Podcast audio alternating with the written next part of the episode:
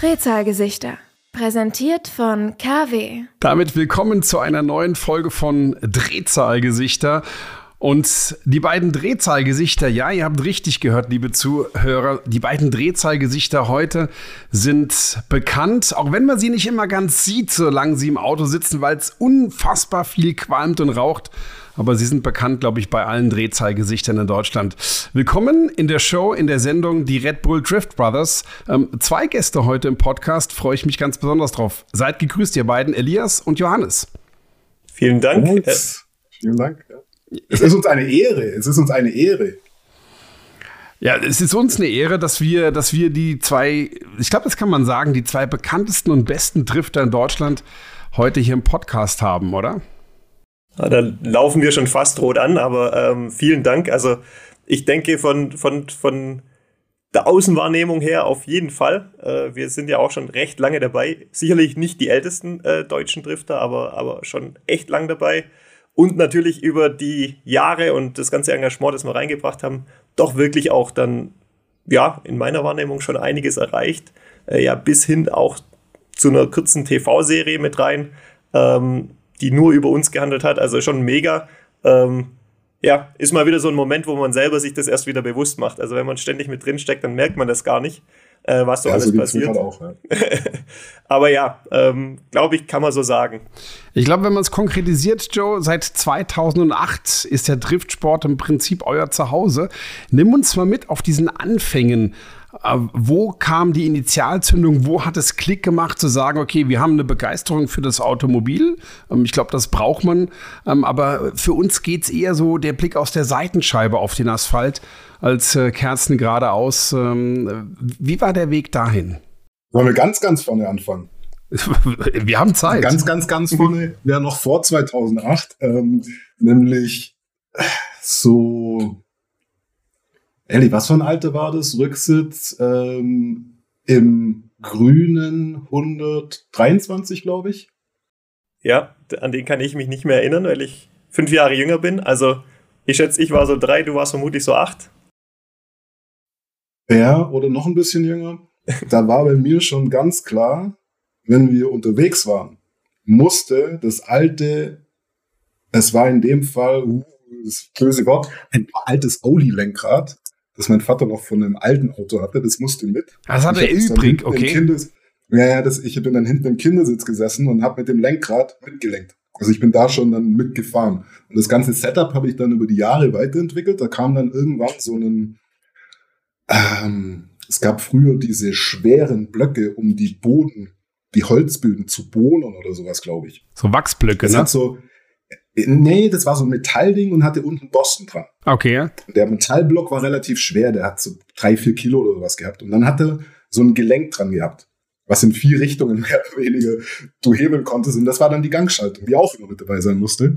Also so die Faszination für Automobil, die hat bei mir auf jeden Fall schon super, super früh angefangen.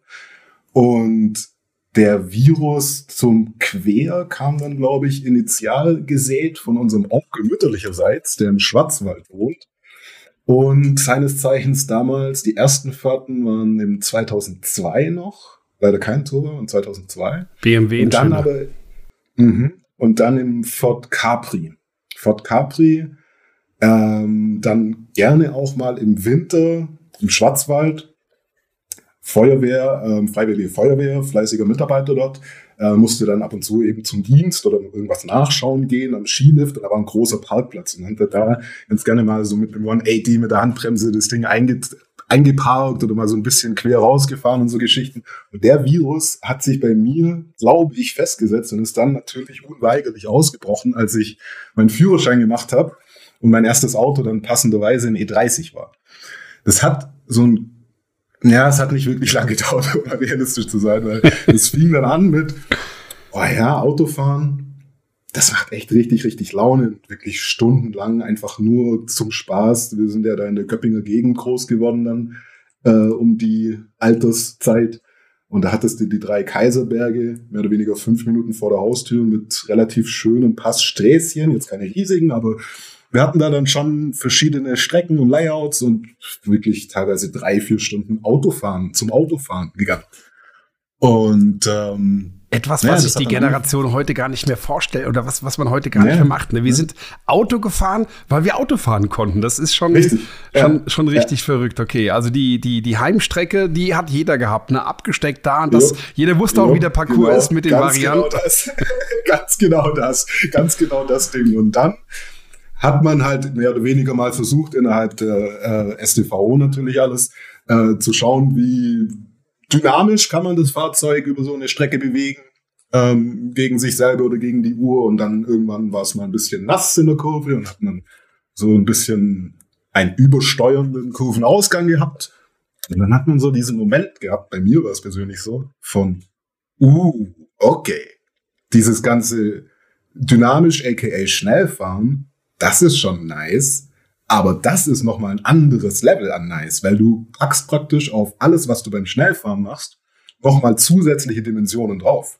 So, das war so diese initiale, einfach dieses Gefühl, diese Kontrolle, dieses Balancieren fast schon auf diese Upsi, zu viel und ah, nice, gerade noch, geht noch. Äh, das war so das, was mich super schnell abgeholt hat und was sich dann nochmal komplett äh, multipliziert hat, dass wir dann irgendwann mal verstanden haben, dass das Ganze ein Sport ist und wie dieser Sport funktioniert. Äh, und das hat dann alles nochmal für hundertfach mindestens. Elias, wie, wie hat euch das ab oder wo habt ihr festgestellt, dass das oder mitbekommen, dass das ein Sport ist?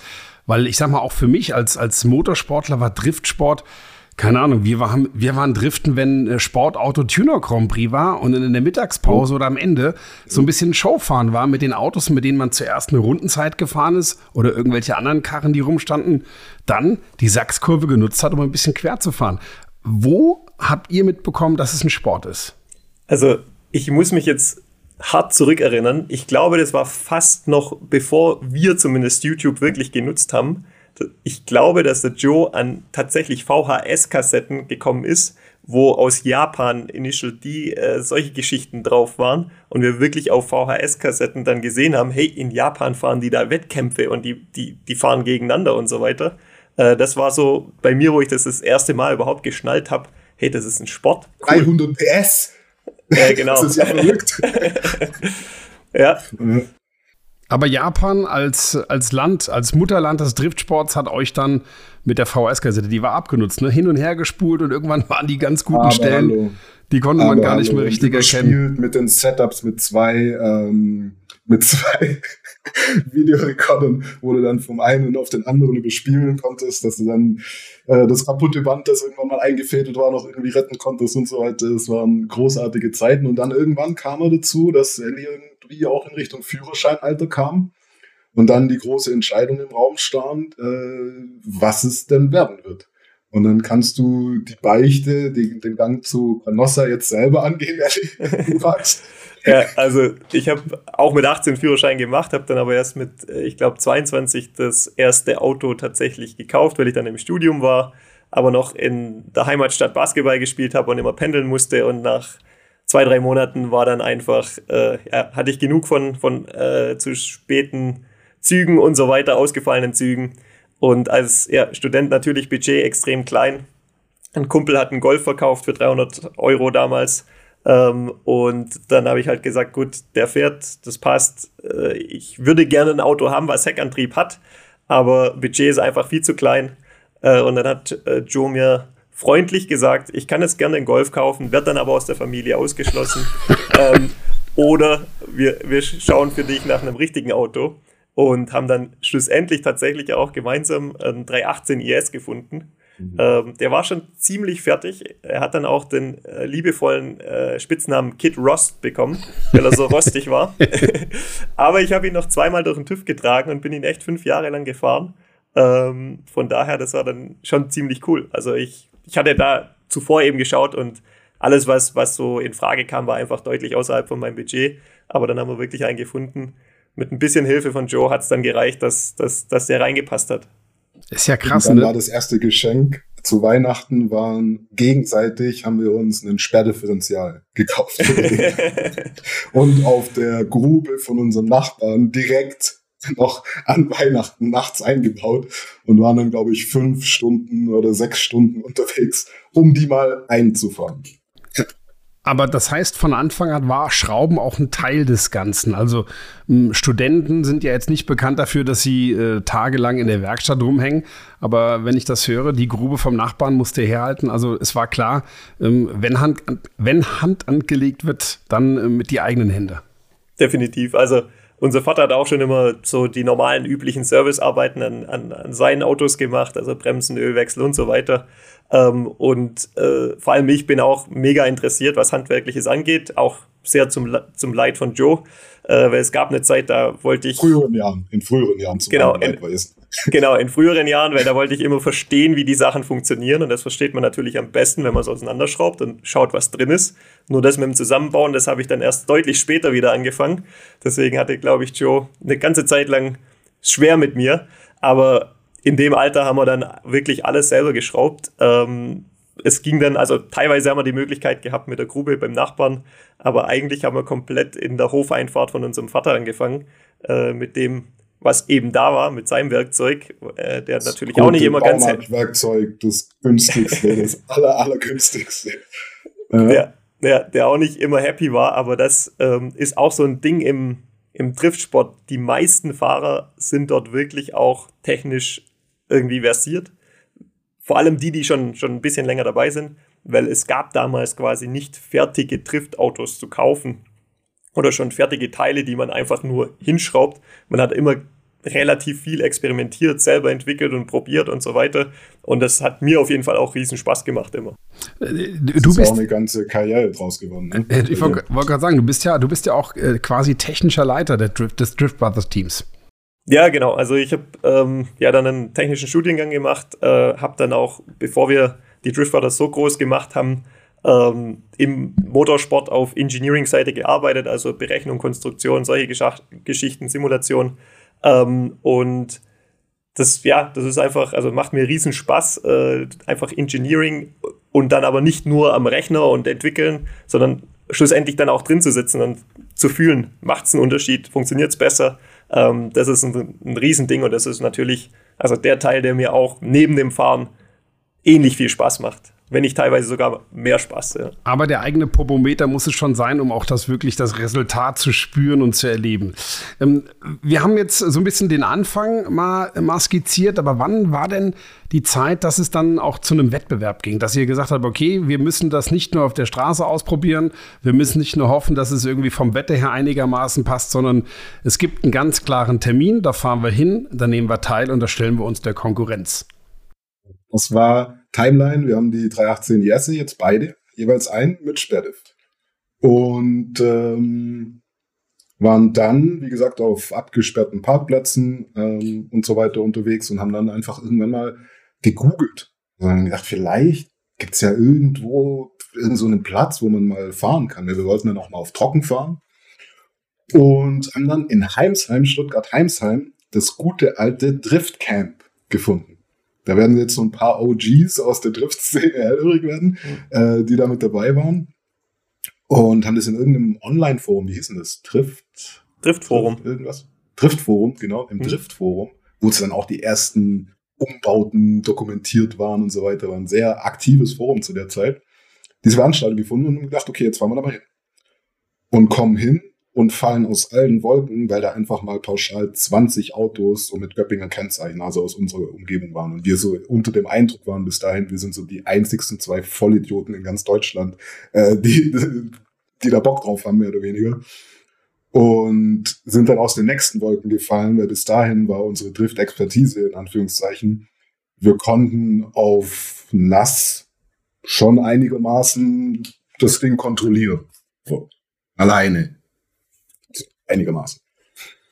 Das war das erste Mal trocken.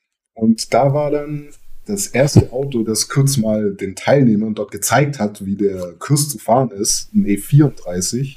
Okay. Mit einem, nur einem M60 drin, aber ohne jegliche Zwischenstücke, die irgendetwas an Klang schlucken, bis der hinten rauskommt.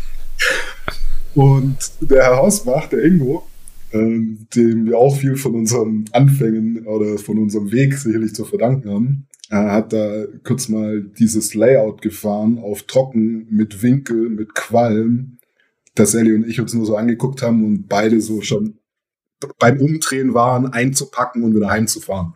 So mäßig. Und haben dann dort diese ganze Community getroffen, kennengelernt, äh, sofort lieben gelernt.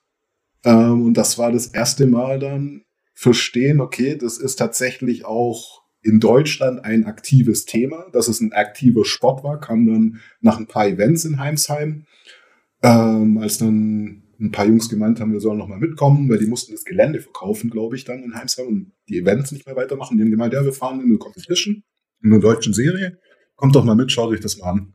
Ich dachte, oh, warum nicht? Gehen wir mit, schauen wir uns mal an. Einmal dabei gewesen und dann direkt komplett süchtig gewesen, weil da haben wir dann den tatsächlichen Driftsport so richtig erlebt, das erste Mal live und waren dann relativ zügig auch bei unserem ersten Event dann mit dabei, wofür wir uns dann kurz davor noch für Heimsheim, richtigerweise, das erste tatsächliche Driftauto gekauft haben. Weil wir haben auch dann die Erfahrung gemacht, dass so ein Driftauto, ich glaube, wir waren Ellie drei, viermal in Heimsheim mit den IS. Dreimal, ja. Dreimal, dreimal. Und haben dann mehr und mehr gelernt, und es einigermaßen besser hinbekommen, haben dann aber eben auch, ich persönlich eine Erfahrung gemacht, ähm, wo wir dann festgestellt haben, ja, so ein Driftauto, das wird halt auch anders belastet und im Zweifel auch mal zerknittert als ein normales Straßenauto. Und das Straßenauto muss halt mich morgen zum Arbeiten fahren. Und da gibt's kein anderes. Und es gibt auch kein Budget und auch nicht beim Papa oder sonst irgendwo, dass da mal eben ein neues oder große Reparaturen hinstellt.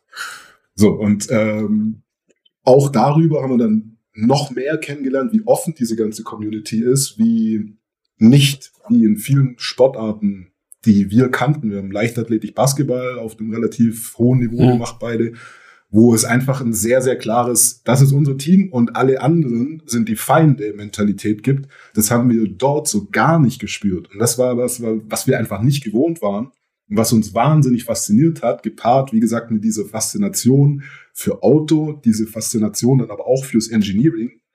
Ähm, das war dann, glaube ich, so ein Mix der konnte gar nicht anders enden, fast schon als wie es dann geendet ist. Oder wo wir bisher sind, zumindest mal. Wo, wo ihr aktuell seid, ja, da sind wir noch ein bisschen, ein bisschen von entfernt, aber nimm uns mal oder nimm mal den Zuhörer mit, der jetzt nicht genau weiß, was es trifft Sport. Also das ist ja für den, der das mal ähm, mitbekommt. Also ihr seid ja beispielsweise vor dem 24-Stunden-Rennen eine ganze Runde auf der Nordschleife quer gefahren. Ähm, das ist trifft Sport oder ist das eher trifft Show? Was genau ist? Wie, wie kann man das dem, dem, dem Nicht-Drifter erklären, wie genau sich dieser Sport definiert? Wo liegt der Sport, wo liegt der Wettbewerb beim Driften? Ja, also ich versuch's mal. Ähm, Drift Sport ist eigentlich in zwei Sektionen, kann man es unterteilen. Das eine ist das Qualifying, wie auch, ja, eigentlich auch bei normalen Rennsportveranstaltungen. Das andere sind dann die Ausscheidungsläufe. Beim Qualifying fährt ein Fahrzeug durch eine vorgegebene Sektion. Das muss nicht eine komplette Rundstrecke sein, sondern einfach eine Sektion, drei bis fünf Kurven, sage ich jetzt mal. Äh, da ist ganz klar definiert, wo muss der Drift eingeleitet sein, wie ist die Linie, wo musst du hinfahren. Also Konkret gesprochen, drei Juroren bewerten dich nach vier Kriterien. Geschwindigkeit, je schneller, desto besser. Driftwinkel, je querer, desto besser. Das heißt, die beiden stehen schon mal ein bisschen in, ähm, ja, in Gegenspruch. Wenn du zu viel Winkel hast, wirst du zu langsam. Äh, hast du zu wenig Winkel, bist du zwar schnell, hast aber keinen Winkel. Also da muss man immer so ein bisschen die Balance finden. Dann die Driftlinie, die wird vorgegeben. Das ist selten die ideale Rennlinie, also die schnellste Linie durch eine Kurvensektion durch. Das ist häufig mehr das Kurvenäußere, damit im zweiten Teil dann nachher bei den Battles dahinter man auch besser ranfahren kann. Mhm. Aber da kommen wir noch dazu. Ähm, und das letzte ist der Stil. Und Stil hört sich erstmal relativ beliebig an. Ja gut, äh, der eine macht mehr Rauch, der hört sich anders an. Das ist alles von guten Juroren komplett ausgeblendet. Stil ist wirklich, je schwieriger die Fahrtechnik, die du anwendest, je höher das Risiko, das du eingehst, desto mehr Punkte kannst du bekommen.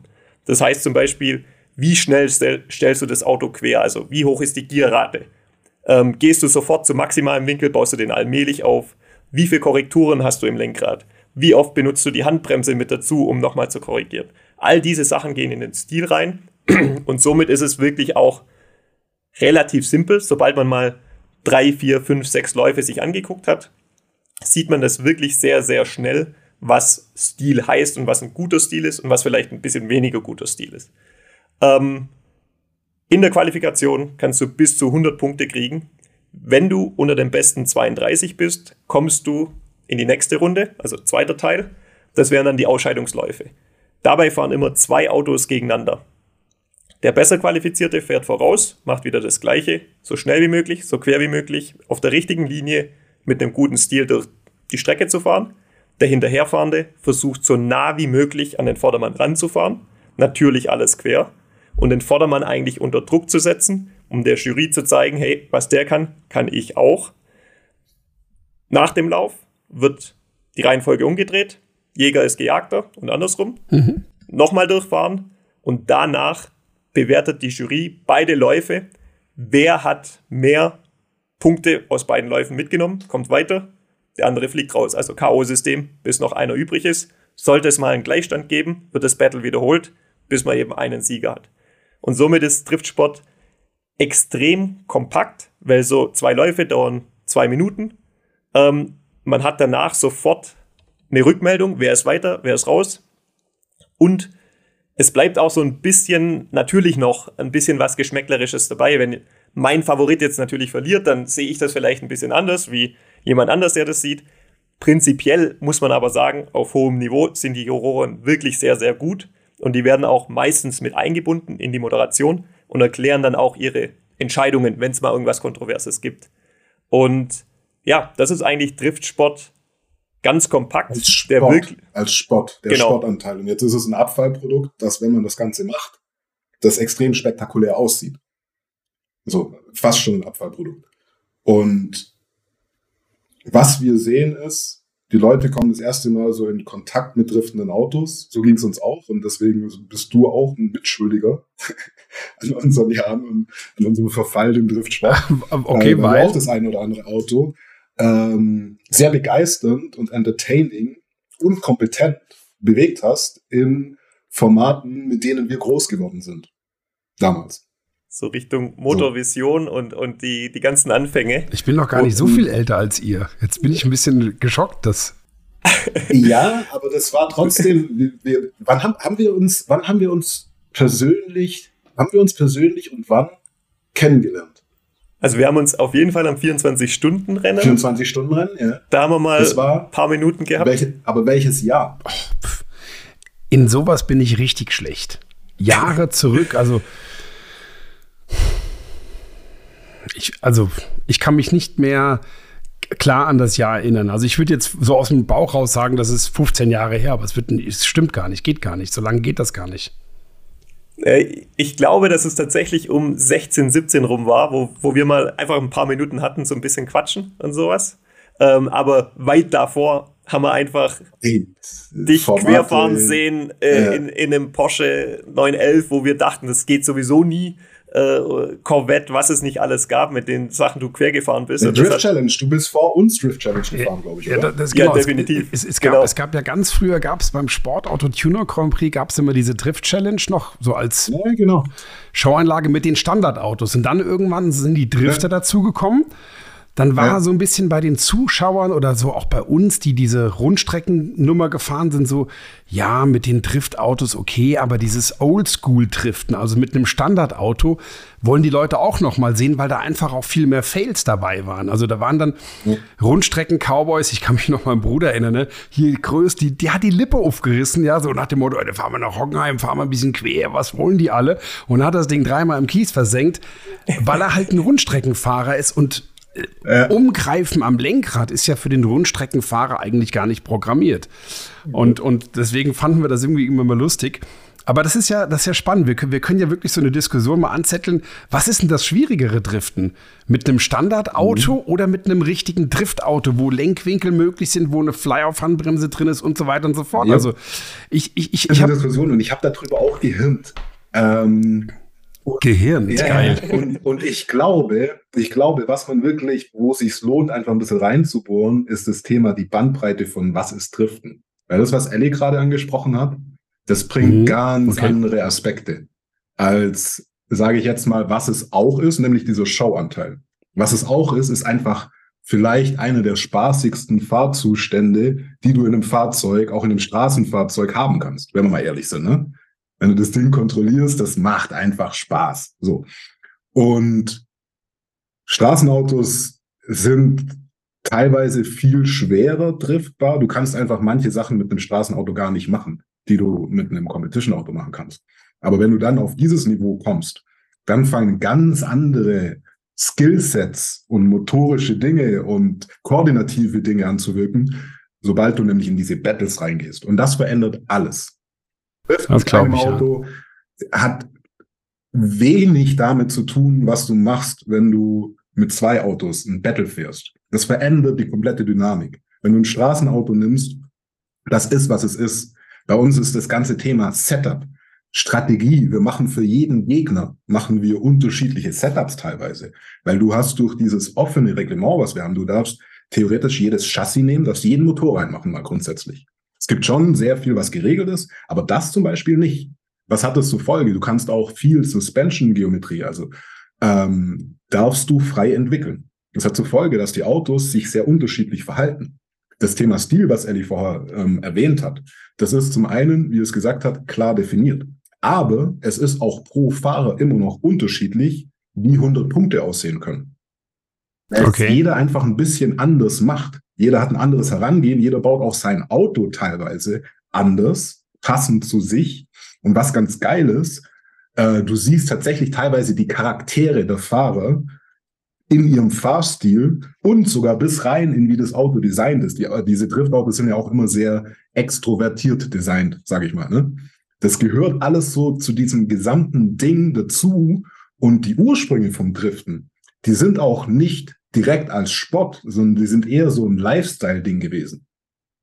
Okay. So ein, so ein Community-Ding. Das kommt ja aus Japan, so ein bisschen aus dem, ich nenne es jetzt mal vorsichtig, semi-legalen, in den Toge, in den Passstraßen. Dort hat es angefangen, kulturell. Und wurde dann von ähm, Rundstrecke-Fahrern, von einem konkret, der extrem gut war, so gut, dass er sich leisten konnte, einfach teilweise ein bisschen quer zu fahren und, glaube ich, gleichzeitig er auch noch das eine oder andere entdeckt hat, wo eben ein Übersteuern deutlich schneller war und gemerkt hat, wie das Publikum darauf reagiert. Und er hat angefangen, das dann zu kultivieren und zu einem Sport tatsächlich dann auch zu entwickeln in Japan. Und ich glaube, das ist was, wo man sehr viel unterscheiden muss, weil, wie gesagt, wie gut du ein Auto auf einer Rennstrecke alleine fahren kannst, hat mit dem, was der Driftsport, was für uns, die wirklich in den Battles fahren, der Drift, den Driftsport ausmacht, nur noch ganz, ganz, ganz wenig zu tun. Diese Battles, das ist wirklich eine ganz andere Welt. Dein Ziel ist es, mit deinem Vorderrad Striche an seine Tür zu malen. Bei Entry Speed, schnellste Strecke, die wir jemals hatten, glaube ich, war Slowakia-Ring mit einem Entry Speed von 214.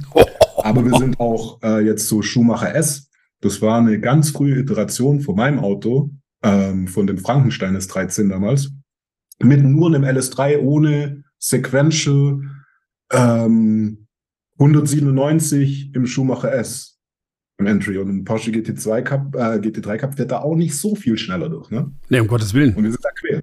Und du musst ähm, die Autos so ähm, konzipieren, dass sie eigentlich das Gegenteil von dem machen, was man so früh denken würde. Die rutschen nicht einfach, sondern die sind eigentlich untersteuert und haben so viel Traktion, wie du irgendwie mit der Leistung gerade so fahren kannst. Weil du möchtest vorausfahren, von deinem Chaser, von deinem Verfolger wegkommen und hinten dran möchtest du einfach dranbleiben können. Und das schaukelt, deswegen hatte ich vorher so ganz kurz äh, in, in so einem Vorgeplänkel schon angerissen. Der Sport hat sich wahnsinnig entwickelt, auch technisch. Ähm, das ist schon wirklich wild und du musst so schnell reagieren in diesen Transitions. Also das, die Situation, wo du in einer Kurve dem Vorausfahrenden neben oder an der Türe hängst als Chaser. Es kommt irgendwann der Zeitpunkt, wo die nächste Kurve kommt, wo die Transition, also das Umsetzen, Umsetzen rechts hm. Kurve passieren muss. Das heißt, du musst als Hinterherfahrender zurückstecken, weil du bist ja neben ihm, ja. sein Heck muss vorbeischwenken können an deiner Front, gerade so. Und dann möchtest du sofort wieder in der nächsten Kurve an seiner Türe sein. So, und um das zu bewerkstelligen, musst du als Hinterherfahrender deinen Move, diese ganze Transition-Bewegung, beginnen, bevor er vorne anfängt. Du musst es antizipieren, erst, ja, okay. Richtig. Wenn du erst anfängst, wenn er seinen Move tatsächlich macht, wirst du unweigerlich zwei, drei Autolängen verlieren. Und das macht es extrem spannend, weil, again, die Autos verhalten sich schon aus ihrer technischen Aufbaunatur raus unterschiedlich. Jetzt kommt dazu, die Fahrer mit ihren persönlichen Styles und die Schwierigkeit, die es ist, die es überhaupt schon macht, diese Streckenlayouts mit einem 100-Punkte-Run zu fahren, das passiert so gut wie nie. Okay. Das heißt, es passieren immer irgendwelche Fehler. Also, dass mal ein 100-Punkte-Run passiert, ehrlich, einmal in einem Jahr vielleicht, oder? Wenn überhaupt, wenn überhaupt. Also in, in der DMEC gab es, glaube ich, noch keinen 100-Punkte-Run. Es gab nur 99-Punkte-Run, seit es fünf Jahre, sechs Jahre jetzt die DMEC gibt. Wahnsinn. Das ist wichtig, weil jetzt kommst du nämlich an den Punkt, wo du in deiner Strategie das Skriptniveau definieren musst. Theoretisch äh, viel geht Richtung so viel wie möglich. Aber irgendwann kommst du an den Punkt, wenn der vor dir einen Fehler macht. Er hat irgendwo zu viel Winkel, wird dadurch zu langsam. Jetzt kannst du, wenn du zu viel Traktion hast, wir sind ja dann immer links bremsen. Also ja. hinten, um diese Bewegung zuzulassen, dass ich zurückstecken kann, die Transition mache und dann wieder neben ihn stechen kann. Also eine Kombination aus ganz vielen Sachen. Links bremsen, dann musst du wieder Klatsch-Kicks machen, äh, mit der E-Brake nachziehen, dafür musst du eingekuppelt sein und so weiter. Äh, teilweise noch schalten unterwegs und all diese Geschichten. Du darfst nicht zu viel Traktion haben, sonst kommst du bei ja. dem Fehler, stehst du gerade. Und wenn du gerade stehst hinter ihm, ist es ein Null-Punkte-Run für dich. Das heißt, diese Balance zu finden und dann auch von deinem Risiko, das du gehst. Du musst auch diesen ganzen Flow der mhm. Strecke berücksichtigen und wo ist sein Auto schnell und wo wird's langsam versus deins. So, und dann wird das Ganze ein super interessantes Ding. Und dann kommt noch dazu, du kannst theoretisch, wenn du was weißt, eine Schwäche von deinem Gegner, kannst du die auch ausnutzen, wenn du ein Arsch bist. machen, machen witzigerweise in dem Sport eigentlich niemand. Weil alle den meisten Spaß haben, einfach den geilsten Run zu versuchen zu fahren und nicht taktisch praktisch jemanden in Trouble zu bringen, sondern man gewinnt eher man gewinnt lieber, wenn man besser ist als der andere und nicht der andere schlechter ist, als Ist das ein Vorteil, dass der Driftsport so aufgestellt ist, wie er ist, ich sag mal, ohne große, ich, ich formuliere es mal aus der, aus der Rundstreckenrennwelt, ohne VIP-Parkplatz, ohne VIP-Zelte und demnach auch ohne Politik. Also, dass es nicht ist wie bei DTM-Rennen, nicht ist wie in der Formel 1, dass irgendjemand über Funk sagt, so, du musst jetzt, sondern ihr macht das einfach als, du hast es gesagt, als ihr jetzt erstmal nach Heimsheim kamt und da lauter Göppinger Kennzeichen gesehen habt, das waren alles Gleichgesinnte, alle gleich verrückt, alle gleich bescheuert im positiven Sinne und dass man auch so, ja, wie du es gerade schön formulierst, man möchte auf der Strecke gewinnen und nicht, weil man ähm, einen Fehler von dem anderen oder eine Schwäche von dem anderen ausgenutzt hat. Also ganz klar, ganz klares Ja. Ähm, da gibt es so viele Anekdoten dazu.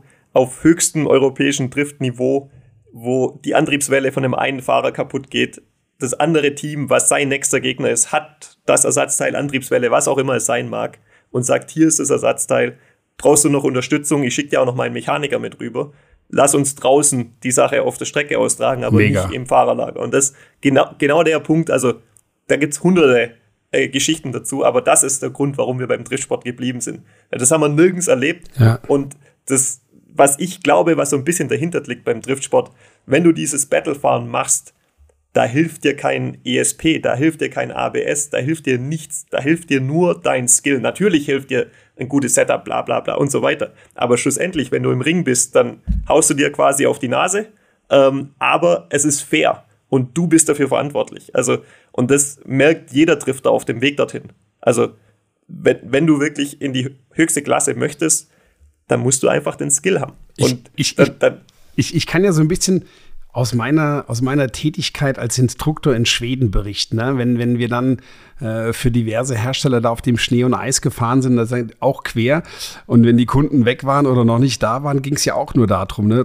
Also A, entweder ist die reine Rundenzeit äh, äh, mal auf dem Asphalt oder auf dem Eis gelegen und dann ging es darum, den Gegner auf der Strecke zu überholen auf Schnee und Eis im Driften. Und das ist, ich kann, ich kann das schon äh, Joe, wie du gerade gesagt hast, mich echt richtig reinfuchsen, wie das ist, wenn du dann dran driftest, du sagst, okay, ich muss noch ein bisschen ziehen, da ist noch zwei Zentimeter Platz und dann, ach, da vorne kommt das Umsetzen. Ich kann mir das richtig vorstellen, was das für ein Adrenalin durch, dein, durch deine Adern fließen lässt. Also, ja, das macht irgendwie Bock, da sofort einzusteigen und sofort irgendeinem äh, versuchen, versuchen, da echt auf die Pelle zu rücken. Also sehr, sehr, sehr beeindruckend.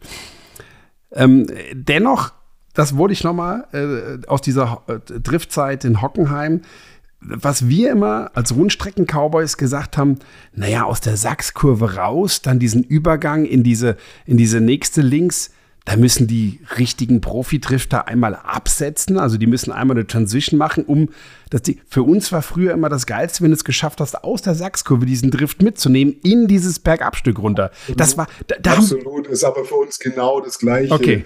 Du musstest, du musstest connecten, auf jeden Fall.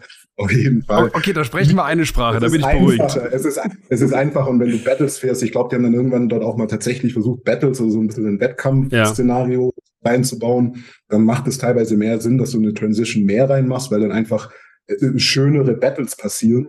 Aber für äh, Ellie, das ist für uns keine Frage, ne, wie man die Linie eigentlich richtig quer fährt. Das genau. ist dann so dritte und dann aber vierte hoch, glaube ich, mindestens. Und da brauchst du dann schon echt Leistung. Also das machst du mit so einem Serienauto mit viel Winkel, machst du das nicht einfach. Das ist, und es ist mit einem Serienauto auch schon grundsätzlich nicht einfach. Ja, du also musst, das wollte ich. Du musst, glaube ich, auch in der, in der Kurve selber ein bisschen ablassen, damit du hinten raus dann richtig ziehen kannst und den dann auf dem Körb das Ding rattert. Da denkst du fast, der Gummi fliegt von der Felge dann da unten reinzudrücken. Ja, das ist schon, ach herrlich, das sind schöne, äh, also schöne Erinnerungen. Ganz, ganz, klare Aussage auch nochmal zu deiner eingänglichen Frage von vor, ich weiß nicht, fünf, sieben Minuten. Ähm, ist es einfacher mit einem Serienauto zu driften oder einfacher mit einem Pro-Auto zu driften? Reines Driften, also wenn wir jetzt einfach sagen, Sachskurve quer durchfahren, ist mit einem Pro-Auto auf jeden Fall einfacher, zumindest für mich. Mhm. Und ich würde auch sagen für den Joe, weil wir mehr Elemente haben, mit denen wir spielen können. Wir haben die hydraulische Anbremse, wir haben ein Setup und so weiter. Ähm, ja, normale Autos sind schon begrenzt vom Lenkwinkel her. Ähm, häufig sind es. Überhaupt den Drift einzuleiten, ne? Genau. Also, wenn du keine Kupplung hast. Ab einem gewissen Skillniveau ist es einfacher. Bis zu einem gewissen Skillniveau bist du überrascht, wie untersteuernd die Dinge sind. Mhm. Also du brauchst, um mit so einem Driftauto quer zu fahren, brauchst du auch schon Eier. Du musst dann den Pinsel runterdrücken und darfst Sie. keine Schiss haben. Das muss schon qualmen, damit äh, was passiert. Rum, rum. Also konkretes Beispiel. Konkretes Beispiel. Wenn du in der Kurve bist und siehst, du kommst zu weit. Mhm. Was machst du im Straßenauto?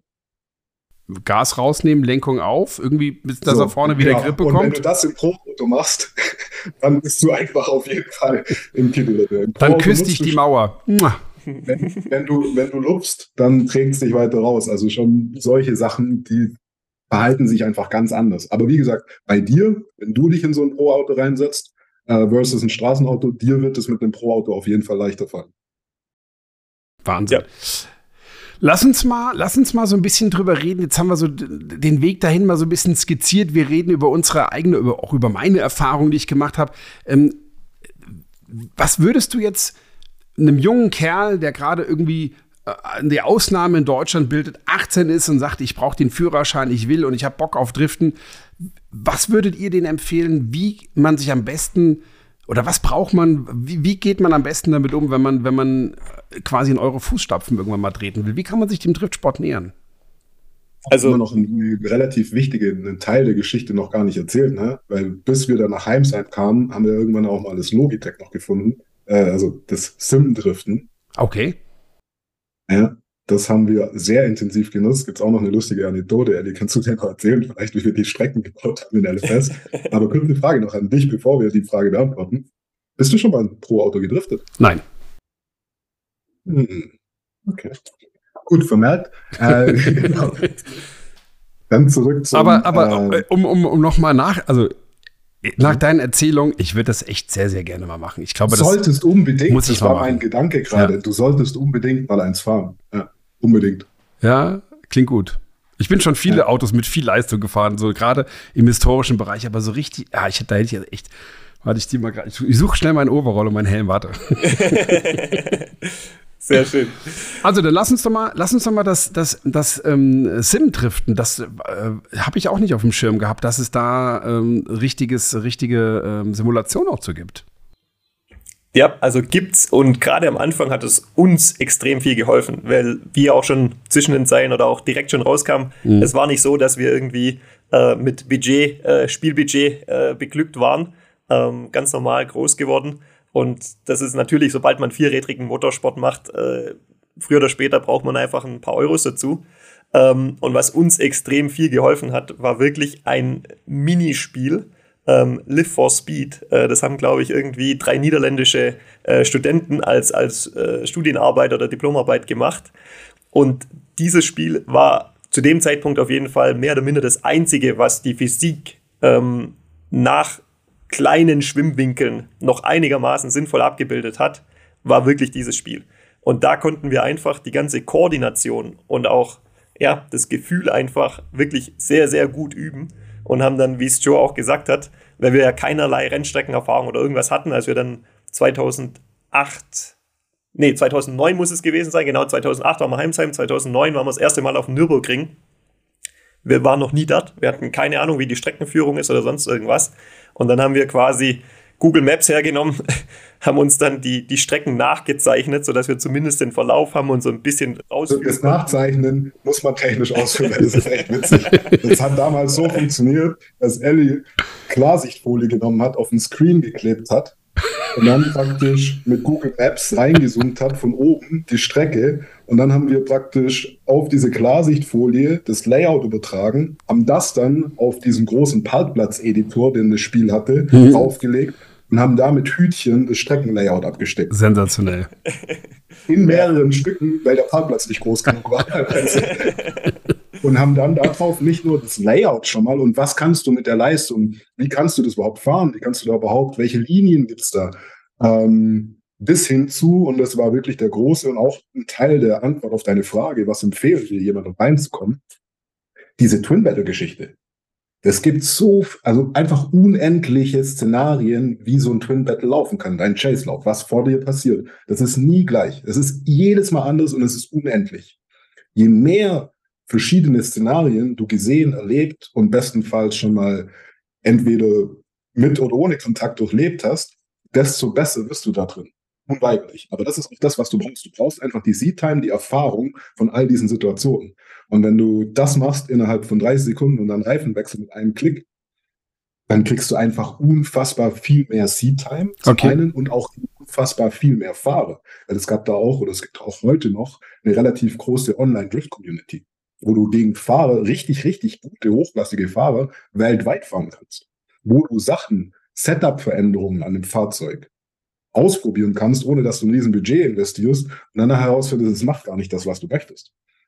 Also es war wirklich, wirklich ein großes Asset für uns und auch äh, eine unbedingte Empfehlung für jeden, der mal reinschnuppern möchte. Es ist nicht ganz ohne, du kannst nicht einfach ein Playstation-Spiel runterladen und Plug and Play und es funktioniert alles und man muss da ein bisschen rumfingern und man muss das alles richtig einstellen und so weiter, dass sich das realistisch anfühlt.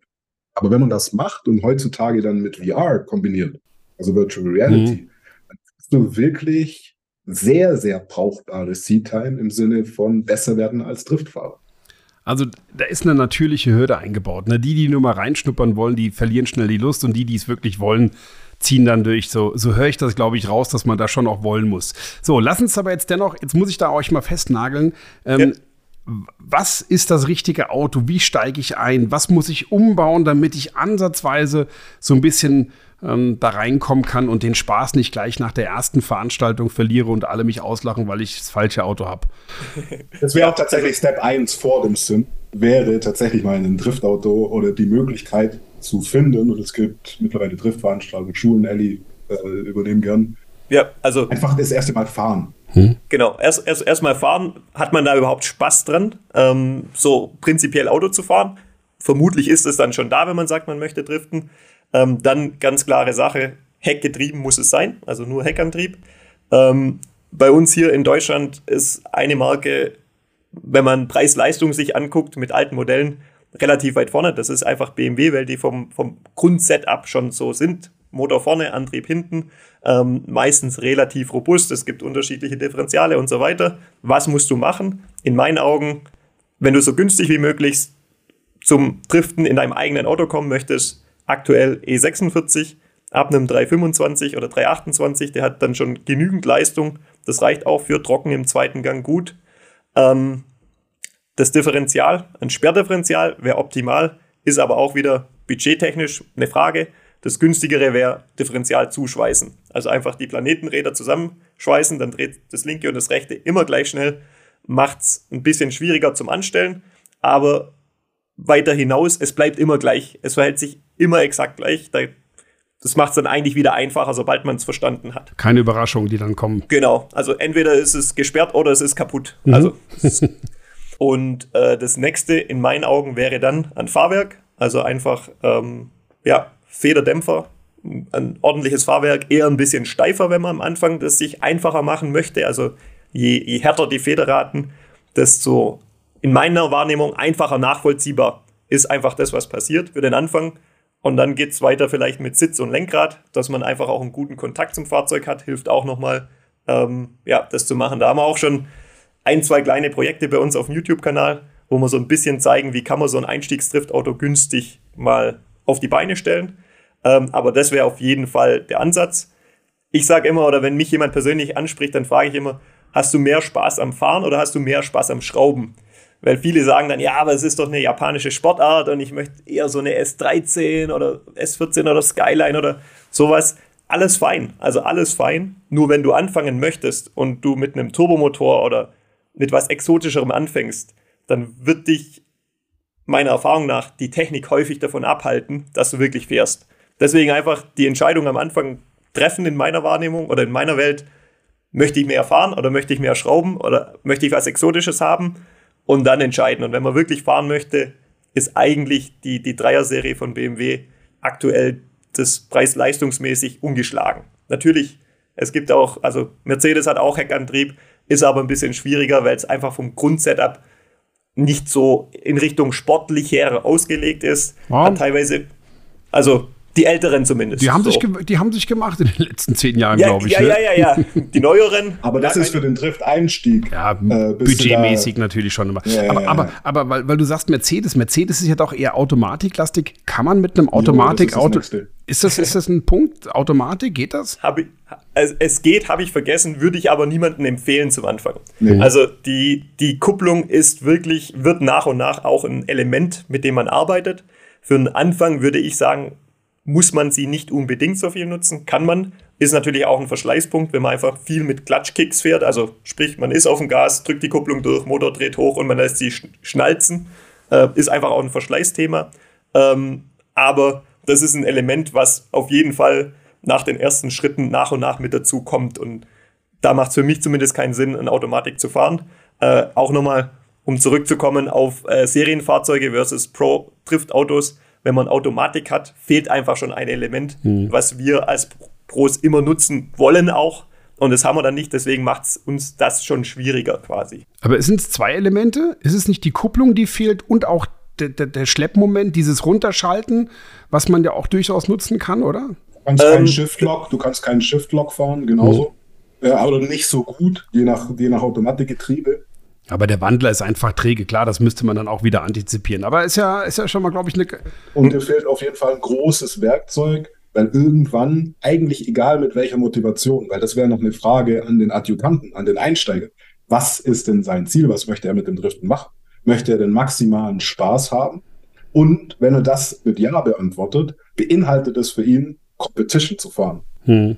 Weil dann wird nämlich relativ schnell auch eine andersartige Frage draus, als wenn du sagst, ich möchte einfach meine persönliche, einfach Spaß haben, fahren, querfahren, ein bisschen was am Auto machen. Es macht Sinn, sich irgendwann diese Frage zu stellen und dann tatsächlich auch zu schauen, wenn ich XYZ möchte, dann brauche ich dazu aber auch XYZ. Und ist es realistisch, dass ich das haben kann?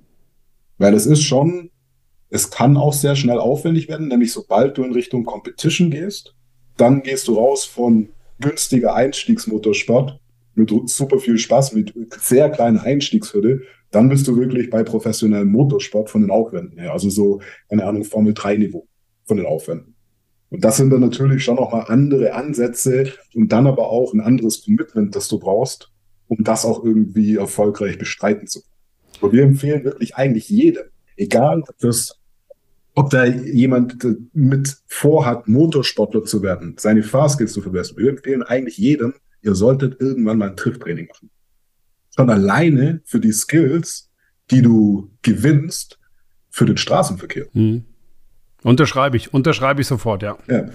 Und bestenfalls, weil das ist auch was, was wir sehen, so, du hattest es vorher angesprochen, damals für uns Führerschein mit 18 keine Frage. Natürlich. Absolut, ich konnte es nicht erwarten. Heutzutage die Jugend, teilweise ist das nicht mehr das Gleiche, wie es für uns war. So die, die, die Rennfahrer, das waren früher Helden ne, die wir verfolgt haben, wo wir uns mit beschäftigt haben. Heute ist es, passt es nicht mehr so gut in TikTok rein, es ist kurzweiliger geworden und es haben sich auch so viele Dinge einfach in der Wahrnehmung verändert. Naja gut, das Auto hat halt natürlich auch schon eine andere Einstiegshürde. Das ist, glaube ich, egal, ob wir das für die, Stra Korrekt. für die Straße nehmen, ob wir, ob wir auch den Motorsport nehmen. Der Motorsport ist eine andere finanzielle Einstiegshürde, als wenn ich Fußball spielen gehen möchte. Das müssen wir einfach akzeptieren. Ähm, ist vielleicht auch gar nicht so schlecht, dann sind es nicht ganz so viele, die das machen wollen, sonst wird das Fahrerlager noch voller. Aber ähm, du, musst, du musst da tatsächlich schon Bock haben. Ich meine, selbst bei mir, ähm, einer meiner Söhne hat auch äh, zwei Jahre gebraucht, bis der einen Führerschein gemacht hat, obwohl er schon hätte gekonnt. Also das ist, müssen wir akzeptieren in der heutigen Zeit. Dennoch, glaube ich, erleben wir gerade aber auch so ein wieder so so ein Revival. Das Auto hat auf einmal auch bei der Jugend wieder bei den Jugendlichen, bei den 18-Jährigen auf einmal wieder momentan eine Bedeutung. Das macht mir richtig Spaß. Sehe ich bei den Nachbarskindern, die hier äh, draußen rum und alle äh, finden die Autos cool und haben da echt auch wieder Bock drauf. Also das, was uns das vorgelebt ist so geil ja, zu hören. Super. Weil das ist ja ein Wert. Ne? Also wenn du schaust, was, was erlebst du als Kind vor einer Playstation? Natürlich ist es viel und spannend und spektakulär, aber der Wert, den wir hatten, diese Qualität vom Zeitverbringen, wenn du mit deinen eigenen Händen was machst an dem Auto das verändert sich dann, das fährt besser, und dann fährst du das Auto in der realen Welt, das hat ja eine Qualität. Und deswegen sehen Absolut. wir auch oder empfehlen auch oder würden uns wünschen, dass mehr Leute mal diese Erfahrung machen noch, weil sie ein Feld, das sie begeistern könnte und was nicht darin enden muss, dass du sagst, okay, du brauchst jetzt erstmal ein paar Millionen, um das als Motorsport betreiben zu können. Du kannst dir für äh, unsere Trainingsautos 300 Euro E46 gekauft. Äh, wie viel Geld grob rein investiert, Ellie? Ja, am Ende mit Sitze und allem möglichen Schnickschnack sind wir dann schon vierstellig geworden, aber nicht weit, also irgendwo 2000, 2500 Euro. Äh, lass es 5000 Euro sein. Ja, die Oma mal, die Oma mal angepumpt, kriegt man das schon hin, ja. Mhm. Damit kannst du ein Auto haben, mit dem du am Wochenende mal auf einen kleinen Track gehen kannst oder auf eine kleine Veranstaltung unfassbar viel Spaß haben kannst. Wirklich unfassbar viel Spaß. Definitiv. Und auch das Erfahren an der Technik und so weiter, das äh, ist ja schon was Wertvolles und eigentlich was Cooles, was wir tatsächlich, wenn du es jetzt sagst, äh, du hast ja Kiddies, ne, wo du siehst, äh, freut mich extrem zu hören. Mega, mega. Ähm, was, was mich vorhin noch mal so ein bisschen stutzig gemacht hat, als du gesagt hast, äh, welche Schritte muss man gehen? Fahrwerk, härtere Federn. Nimm uns mal mit hier bei den Drehzahlgesichtern. Was macht eine Fahrwerksveränderung denn beim Driften eigentlich aus? Also ähm, ich sag mal, für die Rundstrecke kann ich ja das schon irgendwo so ein bisschen einordnen, aber beim Driften fehlt mir gerade so ein bisschen die Vorstellungskraft. Was passiert, wenn ich ähm, die Väter äh, härter mache? Was passiert, wenn ich im Rebound aufgehe? Keine Ahnung. Das ist ja auch ein, ein grenzenloses Feld, was so ein Fahrwerk yeah, zur Verfügung yeah. stellt. Aber beim Driften, ich dachte, es kommt wirklich auf Lenkwinkel und Power an, aber ich habe heute gelernt, dass ich echt in einigen falsch also, sage. Ellie, ja. wenn wir jetzt mal dran denken, du liest die Telemetriedaten aus und fängst dann an, äh, eine Strategie zu entwickeln für äh, den nächsten Lauf. Ähm, welche Elemente sind denn da überhaupt relevant und wie? Ich, ich würde würd an der anderen Stelle anfangen, äh, an der Fragestellung. Äh, für den Einsteiger ist es was anderes wie für den Pro. für den ja, Einsteiger ist es, deswegen habe ich vorher härtere Federn gesagt, je härter man ein Fahrzeug abstimmt, meiner Erfahrung nach, desto einfach nachvollziehbarer sind die Änderungen, die ich eingebe. Also wenn ich am Lenkrad drehe, hm. was macht's dann? Es muss nicht erst in die Feder eintauchen, bevor es um die Kurve fährt, sondern es kommt einfach schneller bei dir wieder zurück, das Feedback.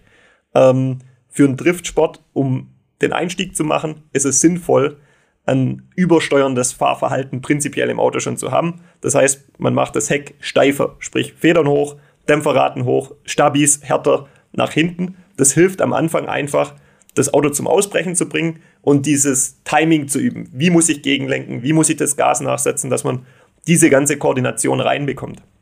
Sobald man das im Aus Griff viel hat. weniger Gewalt dazu, viel weniger Geschwindigkeit, Genau. weniger Momentum. Genau. Sobald man das im Griff hat, geht's komplett wieder den anderen Weg. Also wenn wir jetzt auf der anderen Seite sind vom, vom Spektrum, quasi pro Driftauto, da sprechen wir teilweise von Federraten, da lacht ihr drüber. Also teilweise hat man an der Hinterachse drei Kilo Federn. Ich, ich schätze, auf der Nordschleife hat man, also das Minimum, was ich mir vorstellen könnte, wären vermutlich 20 Kilo oder sowas. Äh, ich weiß es nicht genau. Aber da ist dann wirklich eigentlich äh, das, das, die Autos arbeiten extrem viel, die bewegen sich extrem Wir viel. fahren keine Stabis. Genau, wir fahren ohne Stabis, weil wir sagen, wir können den maximalen Grip finden, wenn sich die Räder einfach immer unabhängig voneinander bewegen können, nicht Okay. gelingt sind. Ähm, die Dämpfungsraten werden natürlich dementsprechend auch extrem niedrig mit den Federraten, weil sonst macht es ja auch keinen Sinn. Ähm, und es geht mittlerweile auch schon in drei Wege Abstimmung komplett rein, also dass wir auch Low-Speed-Dämpfung beeinflussen können. Und das macht es aber wieder viel, viel schwieriger für einen Anfänger, das zu machen, weil das Auto einfach schon viel mehr arbeitet, bevor, also du, du gibst einen Input und es dauert einfach ein bisschen, bis die Reaktion von deinem Auto kommt. Und das macht es einfach viel, viel schwieriger. Und ja, also noch wichtiger in meinen Augen, Lenkwinkel, hattest du schon erwähnt. Und Lenk Lenkwinkel ist auch nicht gleich Lenkwinkel. Also der Spurdifferenzwinkel, sage ich jetzt mal, zwischen links und rechts, wie verhält der sich? Das ist beim Driftsport ein, ein sehr heiß diskutiertes Thema. Aber prinzipiell kann man sagen, eigentlich muss die Geometrie genau gegengleich sein zu dem, was ein Serienauto macht. Also den normalen Ackermann, wenn man normal eine Kurve fährt, fährt das kurveninnere Rad einen engeren Radius, das kurvenäußere einen, einen größeren Radius. Deswegen gibt es eben diesen Spurdifferenzwinkel. Beim Driften machen wir ja genau das andere. Wir schlagen nach links ein, fahren aber eine Rechtskurve. Also das, das ist ja schon mal Das stimmt, komplett, ja. Ja, das ist ja schon mal komplett gegenläufig. Deswegen gibt es da ganz viel und die reine Kinematik, also sprich auch mit Lenkwinkel und wie verhält sich das dann auch wieder übers Einfedern und an der Hinterachse das gleiche. Wo liegen die Rollzentren? Ohne Stabis zu fahren macht das Fahren auch wieder schwierig, wo man dann sich wieder was holen kann, ist, wenn man die Rollzentren kinematisch einfach ein bisschen anpasst, dass das Rollen dann doch wieder ein bisschen unterdrückt wird mit anderen Möglichkeiten. Und da geht es wirklich extrem weit rein. Und ich sage, ein gutes Driftauto, natürlich, wie in jedem Motorsport. Der Reifen ist schlussendlich das Element, was entscheidet über Sieg oder Niederlage. Äh, wenn du den besten Reifen hast, kannst du auch mit einem schlechteren Fahrwerkssetup gewinnen. Wenn du aber den schlechtesten Reifen hast, kannst du nur schwer mit einem richtig guten Fahrwerkssetup das wieder wegmachen. Ähm, aber es muss eben alles zusammenpassen. Und da ist wirklich Fahrwerkskinematik, Fahrwerksabstimmung ähm, ist King beim Driften. Und wir haben auch in unseren aktuellen Autos und auch in den Autos zuvor extrem viele Einstellmöglichkeiten, die man natürlich auch alle erstmal lernen muss und anwenden können muss. Ähm, aber das ist einfach auch das, was Joe. Kurven, Ackermann-Kurven werden verstellt. Äh, wir machen Spur, Sturz, ähm, Nachlauf, ähm, äh, klar, Dämpfe, Fahrwerk. Für einen Einsteiger ist das alles Irrelevant. nicht so relevant. Ja. Da würde ich sagen, vermesstes Auto grob, das sollte Spur, Sturz relativ normal sein, sehr nah an der Serie, hätte ich gesagt. Und wenn du dann in Richtung Competition gehst, dann geht das Feld wirklich viel, viel weiter auf, als die meisten Leute vermuten. Also aber, wie das, gesagt, aber das entwickelt sich ja dann auch. Ne? Wenn du mal angefangen hast, dann fährst Genau. du irgendwann dahin und dann gehst du zum Event. Und so wie das, glaube ich, bei, auch bei dem normalen Rundstreckensport ist, dass man mal anfängt und dann erzählt mir der mal, ja, das macht der, der, der gibt dir den Tipp.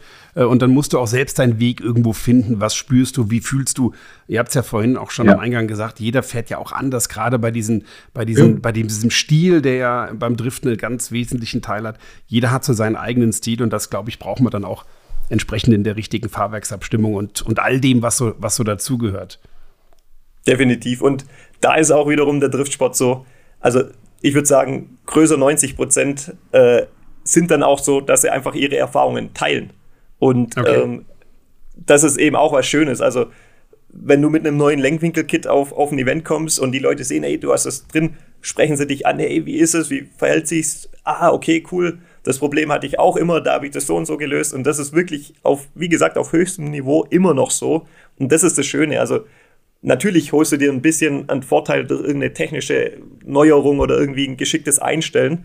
Aber schlussendlich bleibt immer der Fahrer das entscheidende Element. Das entscheidende Element sitzt zwischen Lenkrad und Sitz. Und das ist ja das Ganz Gute genau. an, dem, an dem Sport ja. irgendwo am Ende so des Tages. Aus. Hm. Was soll ich sagen, ähm, Elias und Johannes? Wir haben eine Stunde äh, rumgebracht, ohne dass es sich wow. wie eine Stunde anfühlt. Es hat sich angefühlt, wir kratzen ganz, ganz kurz an dieser Oberfläche des Driftsports. Es ist äh, schön zu hören, wie ihr euch dahin entwickelt habt, aber wir, wir, müssen eins jetzt schon vereinbaren, wir müssen da noch mal nachlegen mit einer, mit einer weiteren Folge, weil es, es gibt ja noch unfassbar viel zu erzählen, wie es denn wirklich oh. war, eine ganze Runde Nürburgring-Nordschleife quer zu fahren und, und, und. Von, oh. daher, von daher würde ich an der Stelle einfach sagen, vielen, vielen Dank für Part 1 und wir freuen uns auf das, was wir gemeinsam noch erleben werden, egal ob das im Podcast ist oder ob ich vielleicht wirklich mal in so einen, in so einen Koffer einsteigen darf und dann mal die Handbremse ziehen darf. Ich, äh, ich bin gespannt. Das kriegen wir irgendwie hin. Ich würde sagen, beides klingt nach einem super guten Plan. Äh, echt Freude gemacht. Und wie gesagt, es war uns ein großes Fest. Ähm, mit der Stimme, die uns durch so viele schöne Motorsportstunden begleitet hat, äh, das Gespräch heute zu führen. Das war nice. Ja, das, vielen äh, Dank. das freut mich, äh, dass, äh, dass ich da nicht nur hier, sondern auch anders Anklang finde. Und ähm, ja, ich freue mich drauf. Wir sehen uns äh, sp spätestens am Nürburgring dieses Jahr, oder? Beim 24er? Ja, ja. Yes. yes. Ja, ja, da sind wir dieses Jahr endlich wieder mit dabei. Freuen wir uns schon riesig drauf. Da ähm, sonst da ja. sonst immer Youngtimer-Rennen freitags war, war ich da immer ein bisschen beschäftigt. Aber das haben sie jetzt auf den Samstag gelegt. Also werde ich definitiv in die Mühlenbach-Schleife kommen. Hm. Und äh, da werden ah. wir. Das, ich werde es mir dieses Jahr mit ganz anderen Augen nochmal anschauen. Sehr schön. Sehr nice. nice. Und Dann ihr, lass uns da auf jeden Fall mal connecten, wenn du da bist. Ja. Sehr gerne. Und ihr seid natürlich auch alle herzlich eingeladen, spätestens beim 24-Stunden-Rennen in der Mühlenbach-Schleife auch die Red Bull Drift Brothers persönlich zu sehen kennenzulernen vielleicht und was auch immer noch so der ganze Motorsport, die ganze Welt des Automobils mit sich bringt. Drehzahlgesichter sagt Danke für heute. Bis bald. Drehzahlgesichter. Präsentiert von KW.